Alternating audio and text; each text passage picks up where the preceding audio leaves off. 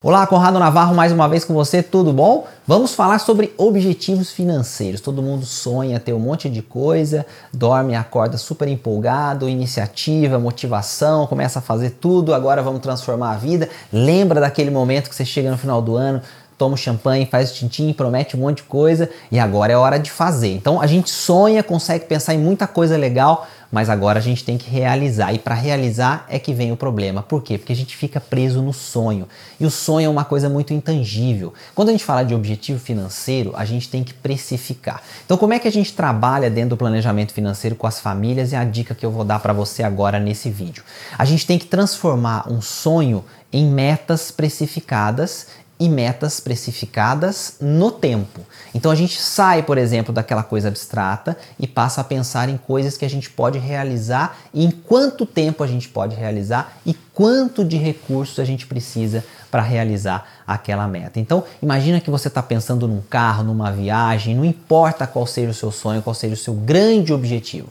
Tenho certeza que se você trouxer esse objetivo maior para a sua realidade de hoje, você consegue quebrá-lo de maneira que você vai definir uma meta para você chegar lá aos poucos. Então é aquela coisa, a viagem custa 10 mil. Eu não vou conseguir tirar 10 mil do bolso de hoje para amanhã, mas eu consigo tirar 300, 400, 500, mil e aos poucos construir esse sonho. Mas eu tenho que ter certeza que eu estou construindo aquele sonho. Então você vai transformar aquela meta maior em objetivos pequenos e que você vai ticar. Sabe aquela coisinha de marcar? Então, todo mês você criou ali uma reserva, um lugar que você vai investir para fazer a viagem. Então, esse mês eu guardei 400 reais para fazer a viagem. Você vai lá e vai marcar com felicidade. Aquela coisa de pegar essa listinha, colocar no seu celular ou colocar na porta de trás do seu armário, na parte de trás do seu armário que você vai abrir e trocar de roupa. Tá ali o que você tem que fazer. E aí você vai lá e vai ticar. Esse mês eu consegui. Já guardei os 400, já guardei os 300, já guardei 500, já guardei 100, não importa o valor. O objetivo vai ser construído e vai ser contemplado depois que você fizer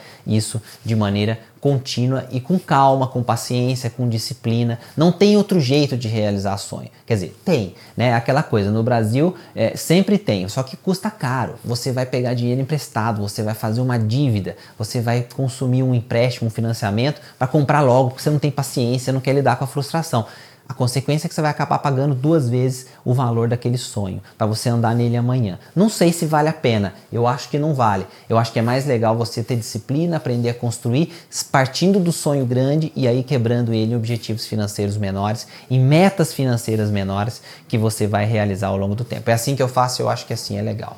Dentro desse contexto de você trazer os sonhos para objetivos menores e metas financeiras pequenas que você vai se, é, usar para se organizar, tem que tomar um cuidado, claro, porque você vai, dentro do seu contexto, do seu dia a dia, do seu cotidiano, ter que lembrar dessas metas e ter que é, ter energia para chegar nessas metas que você quer realizar. Para isso, existe uma ferramenta chamada orçamento financeiro, que a gente fala muito, você acessa o Dinheirama, você já viu diversos artigos, a gente tem planilhas, a gente tem ferramentas, a gente tem muita coisa legal falando de orçamento. O que, que é um orçamento?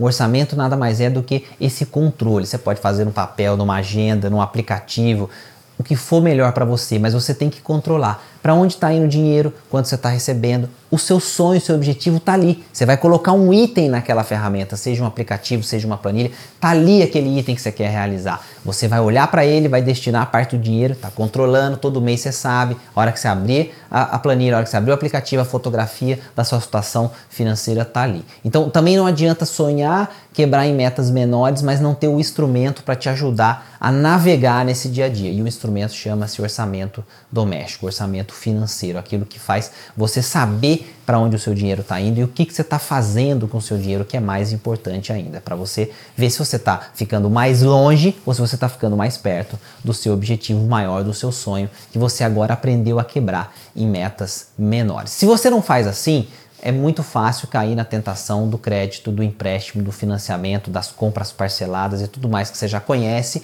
e que aqui no Brasil custam caro porque os nossos juros são muito altos. Talvez você não vá fazer isso com tudo porque realmente pode ser difícil, até impossível, mas aqueles sonhos, aqueles objetivos que você conseguir trabalhar assim, não tenha dúvida que a sensação de realizar vai ser muito melhor. Você vai esperar, vai lidar com aquela frustração, vai construir, vai se fortalecer, vai realizar o sonho e vai ser uma sensação indescritível. Tenho certeza, você vai me dizer depois, tá bom?